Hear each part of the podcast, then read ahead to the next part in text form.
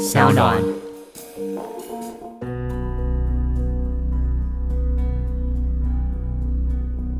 我觉得对这些工作者来说，知道这些事情在发生，但是他就好像被关在一个纯金的笼子里面，你是听你的这些金主的指挥，然后教你做什么，这些红利让他下意识把这些行为合理化了，就算他知道这些作为可能是会对远端的其他人造成伤害。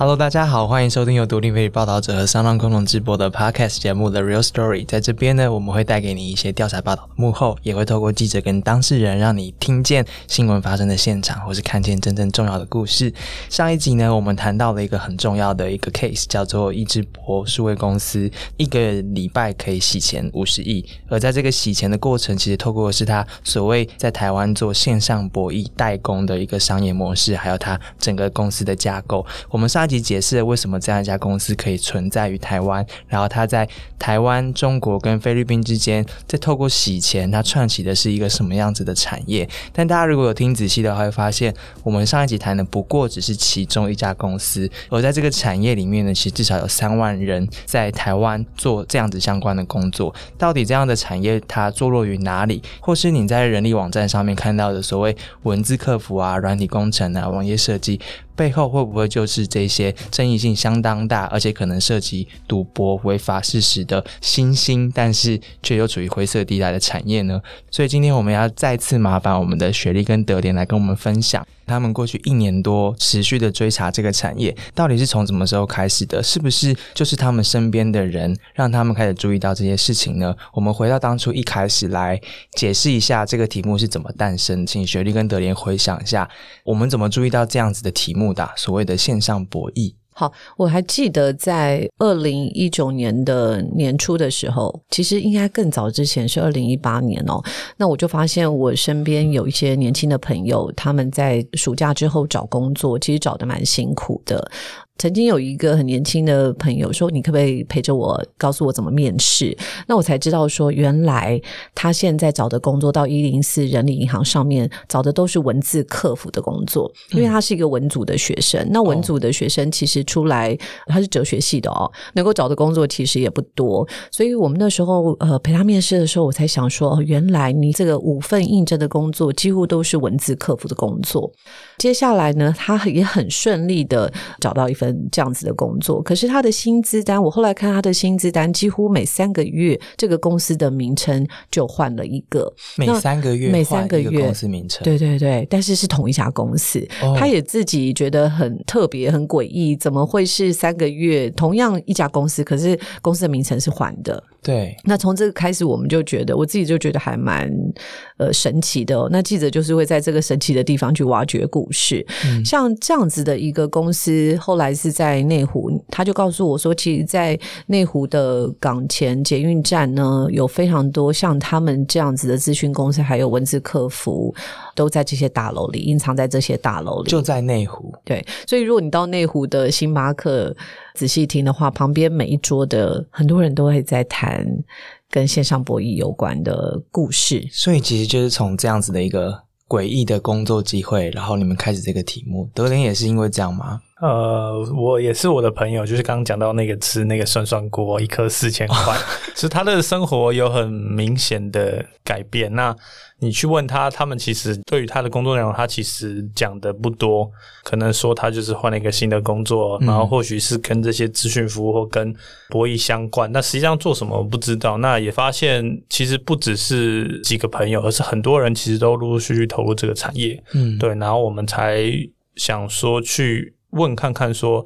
到底为什么这个产业有这样的魔力，吸引这么多人进去？嗯嗯，对。如果你没有听到上一集的话，帮你补充一下。其实台湾在这个线上博弈产业里面扮演的角色蛮重要的，就是在文字客服啊，或是行销，或是网络设计、软体设计上面，我们在这边扮一个很重要的角色。那他们的公司可能会登记在萨摩亚，或是他们营运的总部会在菲律宾，因为在那边过去是可以拿到合法的执照的。然后透过中国那边，他们有相当大的金主。的资源，还有很多的赌客，所以就在这三国当中呢，这样子的线上博弈的金流被串起来了。然后在台湾就需要这样的人来做这样的事情。那其实你们一路跑到了菲律宾去，然后也在台湾的内湖持续的挖。一开始我们当然是先在台湾布局哦。那待会德林可以讲一下他去菲律宾的故事。但是在台湾，我们在找受访者的时候，就会发现，其实呃，虽然我们身边的人在散播出去，发现哎，蛮多人在这个产业的，但是这群人其实非常的形式非常低调。譬如说，在约访的时候，你会发现他们的约访的地点呢，都不会在自己公司附近，因为他们的公司都会告诉他们，千万不要接受媒体的采访，要也不要大声的告诉大家他们在做些什么。嗯，所以他们是不会带着 badge，也不会呃有名片的。就是跟他们见面的时候，他们通常呃就会找离公司距离很远的一个咖啡店。嗯，那这是他们行事非常低调，也因为他知道这个工作可能。很多人有戴着有色的眼镜，所以很多甚至我们采访到的资深工程师，他可能在这个产业十年了，他的亲朋好友或是他过去的同事并不清楚他在从事这个产业。哦，真的，对。那这是我们呃在台湾在采访的时候其实比较困难的地方，所以透过这种滚雪球的方式，呃，身旁的朋友一个签一个，一个签一个，那我们才知道说，哇，这个产业已经非常多，像志兴说的，包括说文字客服已经。一两万人了，那另外一个就是在菲律宾，我们发现。其实台湾人做这个产业的呃公司老板的特助非常非常的多，嗯那这个特助他会牵涉到是整个公司的营运状况，因为我们刚刚讲文字客服或者是资讯服务，它可能都只是其中一个功能而已，他不会了解到公司的全貌。可是当你当到特助的时候，基本上你跟黑道白道一起相处，你会知道整个公司运作的逻辑，可能也会知道说他们用怎么样不法的手段在经营这个跨。国的产业，其实我们文章里面有提到了两个蛮重要的。概念，那个是人才难漂嘛，所以我们等下可以来谈谈在菲律宾那边，包括刚刚讲的成为董事长特助之后你要做的事情是什么。然后另外一个就是内湖的博弈一条街。其实采访当中，其实我们去直接去问到的一零四的人力银行，他们怎么样处理这一些人才的需求？看起来需求是蛮大的诶，因为他是这样形容的，他说来自中国的年轻业主会带着几十万的现金放在桌上，要他帮忙征才，而且就是要否六间公司，所以很。很快的，他就要成立六间公司，然后需要很多的人。那伊林是这样形容的哦，他说从二零一六年起就开始了这样子的需求，然后这些公司会开出一般公司的一点三到一点五倍的待遇来挖角这些人，所以半导体啊、IC 设计啊、游戏公司啊这些过去人人称羡的这样子工程师的职位。就被这样子的行情给挖过来了，然后伊林是说他连他们自己的工程师都被挖角，所以其实这是一个抢人的过程。对，其实可以看到很明显的这个人才的洗牌哦，然后还有很多过去其实在过去十年呃流行的游戏公司，他们自己也没有办法呃能够留住人才，主要就是因为薪资相对的竞争力不够哦。其实这个产业很需要很多美工的人才、设计师的人才，然后还有就是因为要让赌客能够。下注，然后他要跑得很快，所以他这个营运的状况也需要大量的工程师能够写很好的 code。嗯，这个就是那时候我们问一零四的时候，他说基本上他们如果接到这个中国的老板。来的业务，现在业务量已经成为他们就是某个部门的业务量的三分之一到五分之一，已经非常非常重要的客户。然后他每次到这些客户的公司，你就会发现一排都是豪华的名车，看起来都非常的低调，有些甚至是在住宅里面的房子。所以他们可能一开始是小小的，也许才十个人，可是扩张的速度非常的快。譬如说你刚刚讲的，他一次要成立六家公司，可能这六家有三家是文字客服，有三家是咨询公司。他要确保其中一家如果不幸被剪掉、抄掉，他还有其他的公司能够运作。这要怎么做到啊？就是。确保安全，但是你又提供相当大的金流，然后你要雇佣这么多的人，在我们接触的这些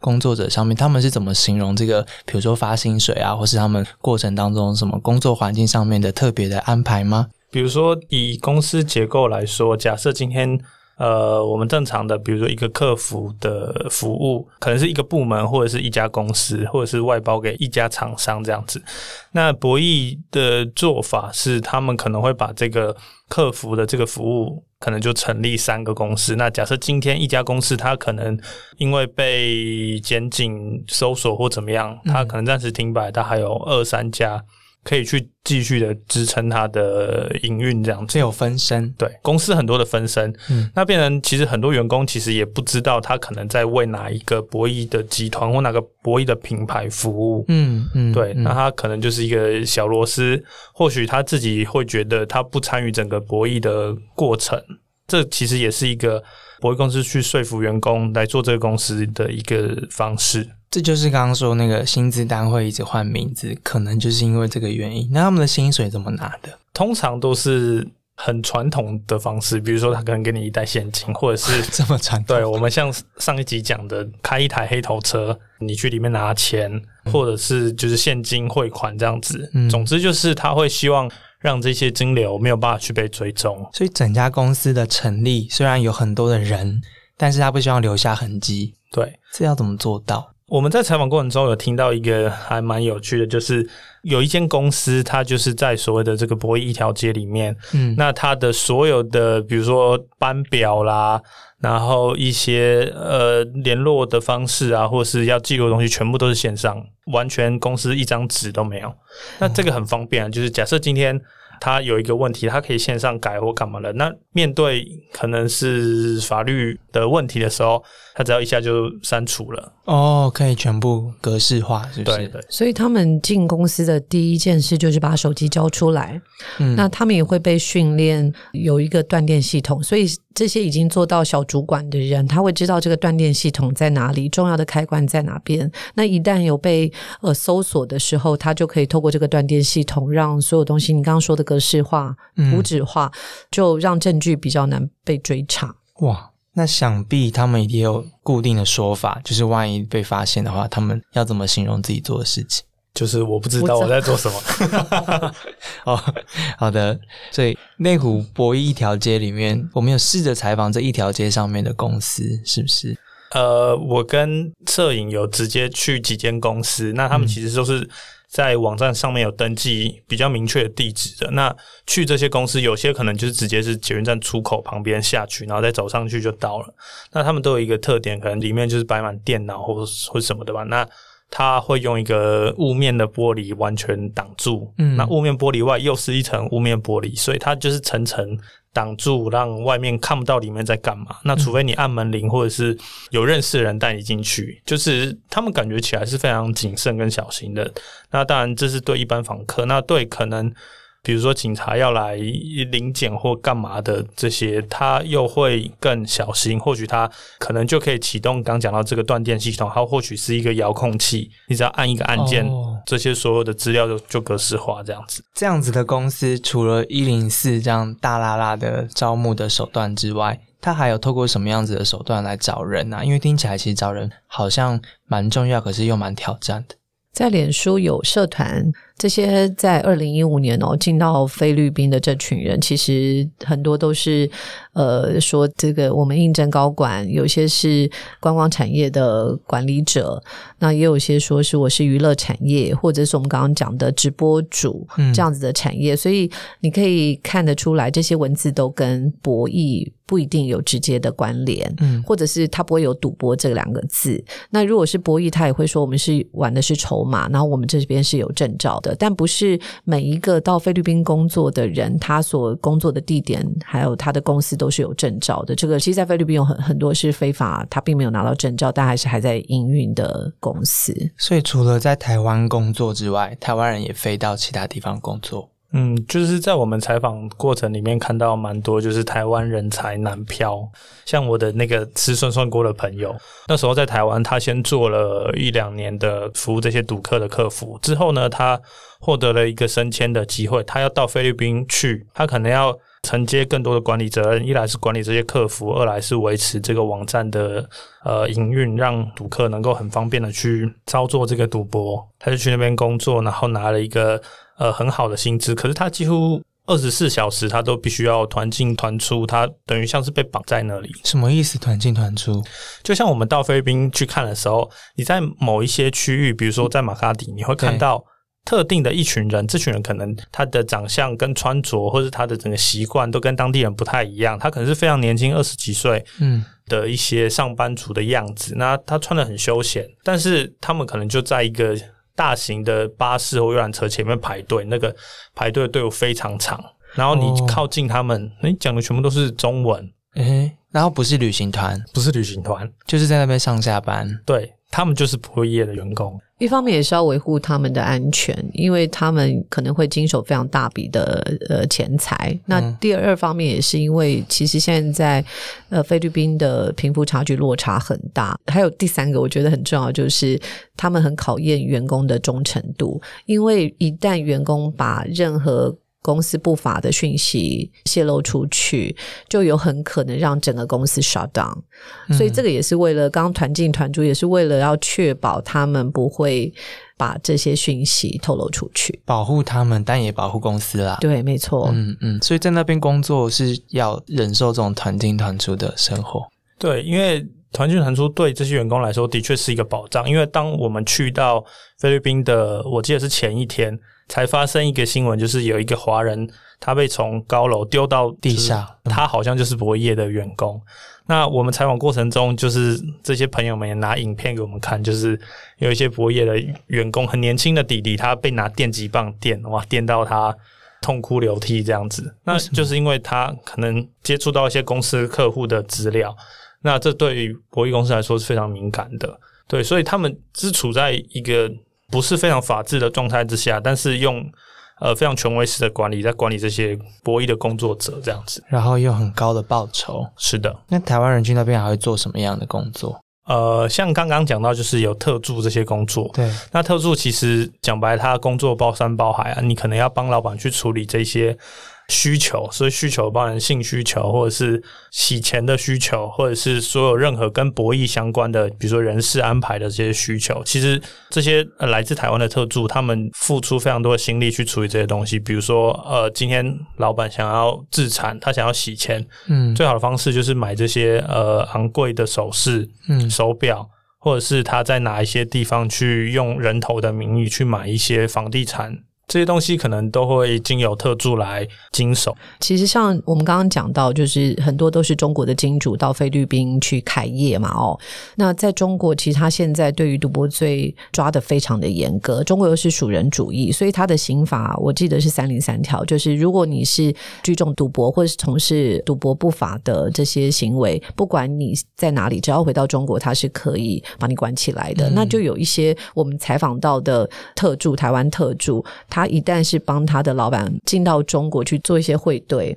他其实他们是很紧张的，嗯，因为很担心自己的行为被发现，然后被公安抓起来。所以听起来，特助自己本身就要担任一些洗钱的工具，帮他老板把这个钱带过去。因为我看有一段是说，他就是必须去精品街，然后买几百个这样子高价的精品，然后。寄到哪边去哪边去，然后把钱变成这个东西，然后运出去。所以特助的工作还有性需求是什么意思？其实赌跟黄是连在一起的。当你有这么多的钱，你要呃去花，然后你可能从中国或者是柬埔寨飞到菲律宾的一个 resort 去消费，它可能不只是我要。花钱或是赚钱，它也同时伴随着很多游乐和性的需求。所以这时候，如果你经营的是一个比较非法的博弈产业，它一样为了要在这个客人上多捞一点钱，他就会帮你叫饭局妹和小姐。那这个饭局妹也都是亚洲通行。就是他要思考这个客人可能会比较喜欢哪一个国家的饭局妹，然后帮饭局妹运送到这个可能是菲律宾的一个小岛，或是某一间饭店的某一间套房。所以特殊要打点的事情只能大大小小。而且其实老板如果开始做博弈之后，他会有很多的现金嘛？那有现金之后，是不是就开始经营其他的事业啊等等。呃，我们在采访的过程中，其实这些特助有讲到，就是这些现金其实会被转移来去做很多其他的投资，比如说酒店业，或者是像刚刚讲到，我们比如说我们去到马卡蒂旁边就是那个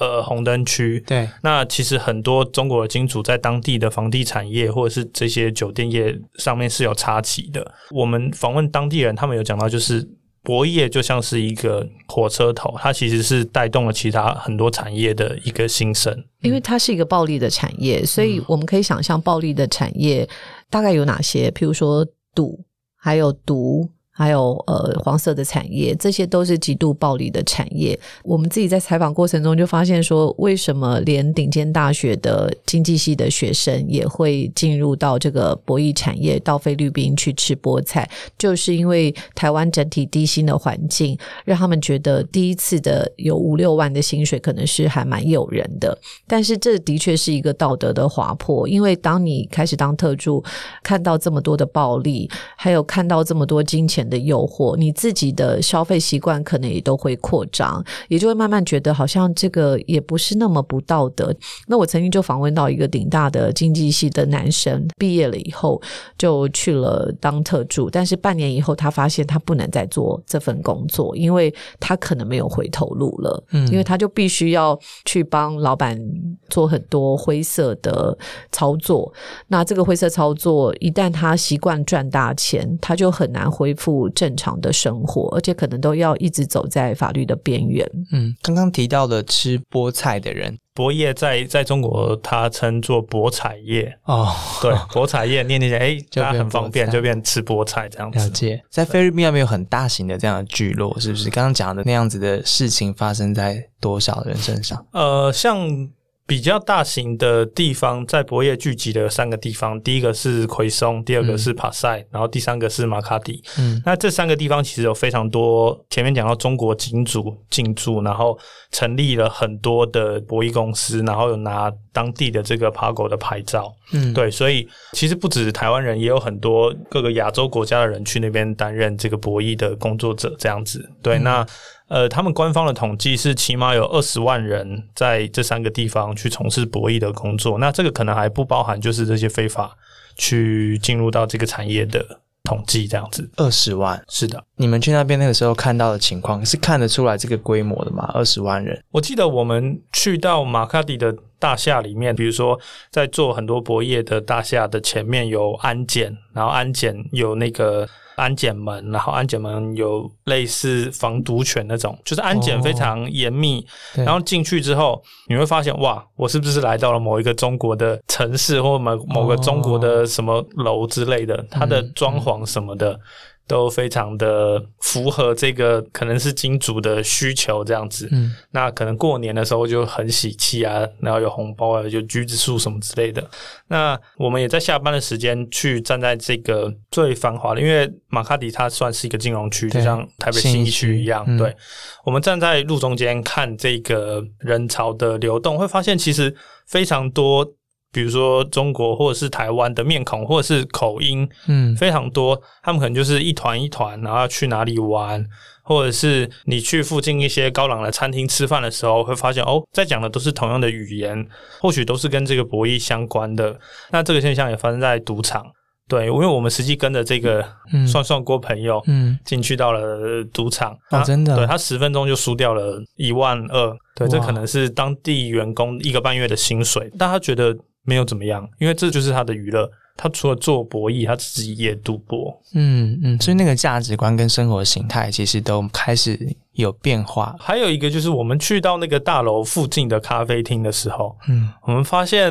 哎，为什么有几桌的年轻人就拿着一叠钞票，厚厚的蓝色的？钞票可能是几十万或者是几万块，他就放在桌上，然后他在讲的是博弈相关的东西，或者是他在玩游戏。那这样的人其实非常多。那他的口音你去听哦，你会知道他可能是中国人或者是台湾人。在那边有一个感觉给我起来，就是你的命当然不值钱，因为很危险。那你的钱也不是钱，因因为大家赚的都太多了。嗯嗯嗯，对，所以我觉得还蛮考验工作者的对于自己生涯的职业的规划，因为在这个产业里面，你就会免不得要行贿、海关或者是警察。那我们刚刚也谈到，可能会要为自己的老板做一些，不管是你提供人头账户，或者是帮老板洗钱、买房地产、买珠宝，然后不断的制造断电。这个对于蛮多如果说是第一份工作的工作者来说，他会是一个心理很大的挑战。到底我要不要继续在这个产业？而且在这个产业的 know how，当你做了三五年以后，很难把这个 know how 转移到其他的。产业里面去，对，你就只能在这个产业里面运作，因为包括他的薪水的回馈非常高，他常常两三个月就会有很大的 bonus，那这是一个金钱的诱惑。第二个就是它的游戏规则跟其他产业的游戏规则是很不一样的，所以一旦你踏进了这个产业，呃，除非你很快的脱身，不然在这个产业你只能跳到。同样的产业里的其他的公司，对，而且过程刚刚提到，它其实有很多走在法律边缘的，即使是在菲律宾，它也是属于犯法的行为。然后它要行贿海关啊，或是护照上面的工作签证啊，这些其实很多也都是有一些灰色地带啦。所以你在做这样的工作，有时候。我我猜想他们的处境，他们大概很多时候是没有选择的。就是当你人飞过去了菲律宾，然后你的老板，然后你在这样的产业里面，你可能有时候被迫做一些自己不想做的事情。我看到其实有一段，他们一边赚了这样的钱，但是他们其实知道这个钱是来自于电脑另外一端。他说，很可能是来自于中国那边一些家庭的破碎，所累积成他们在这边的所谓的暴力或报复的生活。这其实是相当挣扎的。除了刚刚那个自信你讲的之外，我觉得有一个例子是中国有一个二三线城市的公务员，他亏空了几百万的公款去玩线上博弈。哦，对，那后来被抓了。这个其实也是在当地有蛮多的新闻去报道这件事情。嗯，那我觉得对这些工作者来说，知道这些事情在发生。但是他就好像被关在一个纯金的笼子里面，你是听你的主人、你的这些金主的指挥，然后叫你做什么。我觉得某些时候就是这些红利让他下意识把这些行为合理化了，就算他知道这些作为可能是会对远端的其他人造成伤害。不过因为那实在太遥远了，他也不一定能够真的。知道说他对呃那个远端的人造成什么大的影响，我还是觉得现在是低薪的环境，让他们会不顾一切的拥抱这样子的工作。可能在人到中年的时候才会去思考自己做了哪些事情影响多大，但是年轻的时候刚起步的时候，他可能没有办法思考这么多。嗯，可是我知道我们这样子的报道出去之后，其实得到了很多的回馈。呃，我觉得很多感想就是像刚学弟讲的，就是。他们自己也是逼不得已吧，因为毕竟会去投入这个产业，它其实是反映了，当然一个是低薪的状况，第二个就是，比如说很多社会新鲜人他没有选择，比如说他在呃高雄或者是其他地方城市，他不像台北有比较好的一个起薪，那。外派菲律宾或外派柬埔寨，嗯，给他的薪水可能是七万、八万、九万、十万，嗯，薪水这个对他来说是一个非常好的。那我们也听到非常多人就是说，他只是去赚快钱，两年、三年，他存到一笔钱之后，他回来可能开店或者在做一些其他的事情。但很多时候听到都是他做了就是做了，陷下去了。因为我们在访问一零四银行的一位主管的时候，他也说，就是比如说像假设你的履历上有这些博弈业经历的人，你的这个履历是会被注记的，就是你进到其他行业是有一个困难在的。是。因为如果说要请你做财务，他也会担忧你是不是呃在金钱观念上跟大家会比较不一样。那我们后来得到蛮多的回馈，特别是在这一年之后，因为我们继续追踪像易智博这样子的公司的洗钱的状况，有很多人私讯给我们，包括我们个人的脸书的呃讯息，还有公司的信箱，他都说我做这三年多了，然后我已经跳离了这个产业，我真的很想告诉你们这个。个产业发生什么事情。就是很多已经离开的人，他想告诉我们更多是台湾人为什么成为这个人流的跳板、金流的跳板、洗钱的跳板。那为什么台湾人这么多人在做特助？他们在做些什么事？呃，还有像是新北市的检察官会告诉我们说，现在博弈产业已经变成在 LINE 群组里面很多会去诈骗一些比较老的人进来下注，但是其实是诈骗的行为，所以它衍生的是蛮多，不只是工作者，他也成为另外一个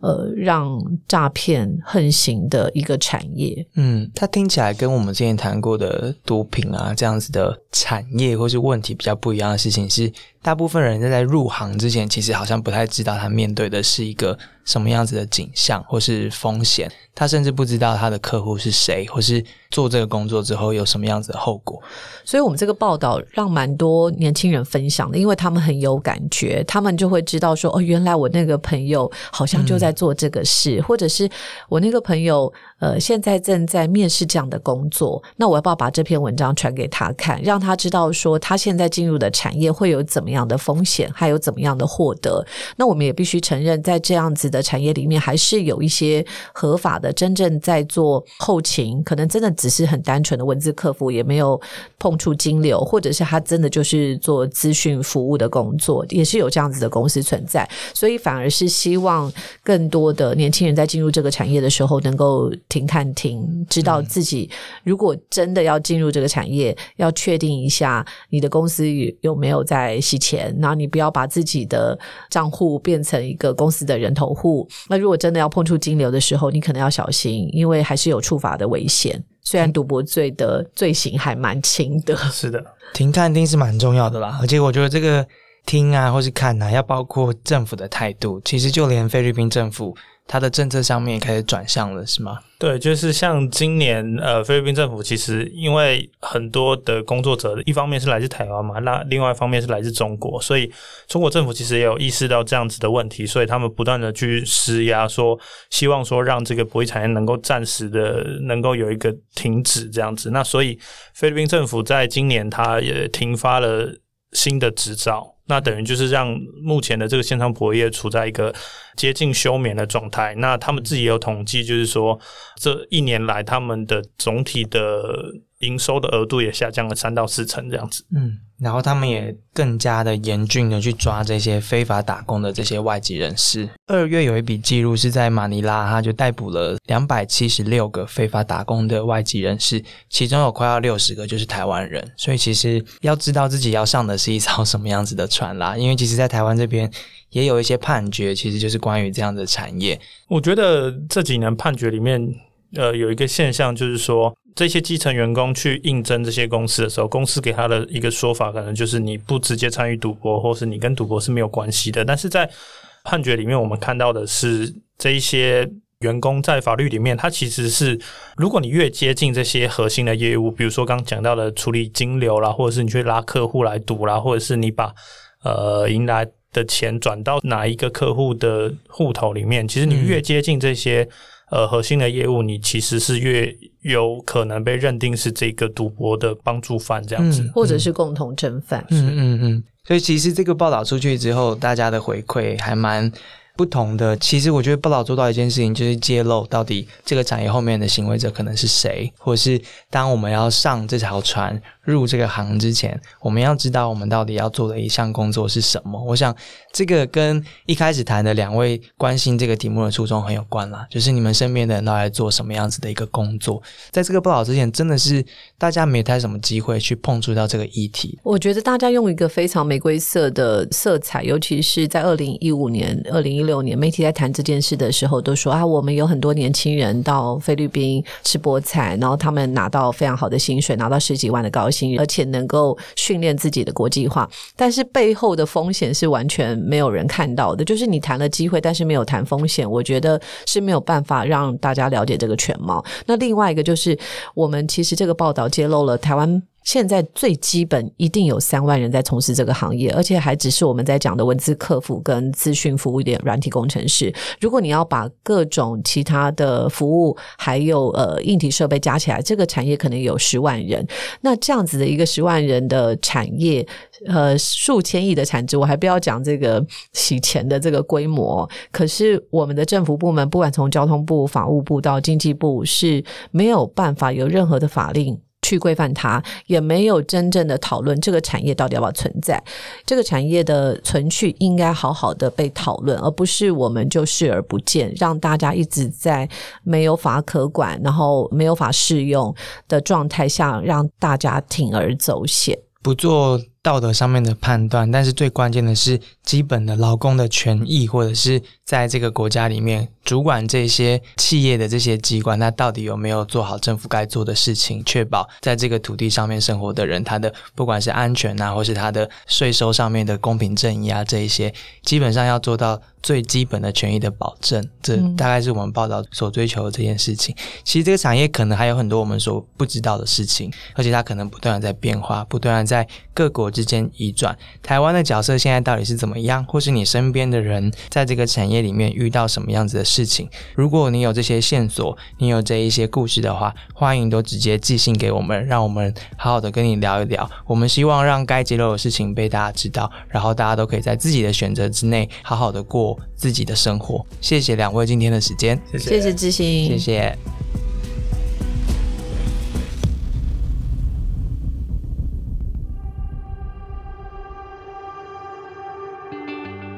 谢谢你今天的收听，而且听到了最后。如果你喜欢今天的内容的话，欢迎把我们分享给你身边的朋友，也记得要订阅我们的节目，你就可以最新收到我们节目讯息。报道者是一个由个人捐款所组成的一个基金会，我们是非营利组织，没有广告，也没有付费墙。我们希望让最重要的事情、最重要的事实，能够以最无障碍的方式传到每个人的心里面跟耳朵里面。这是我们做的尝试。如果你觉得对你有帮助的话，欢迎捐款加入我们，用定期定额的方式、单笔的方式成为报道者，和我们一起前进。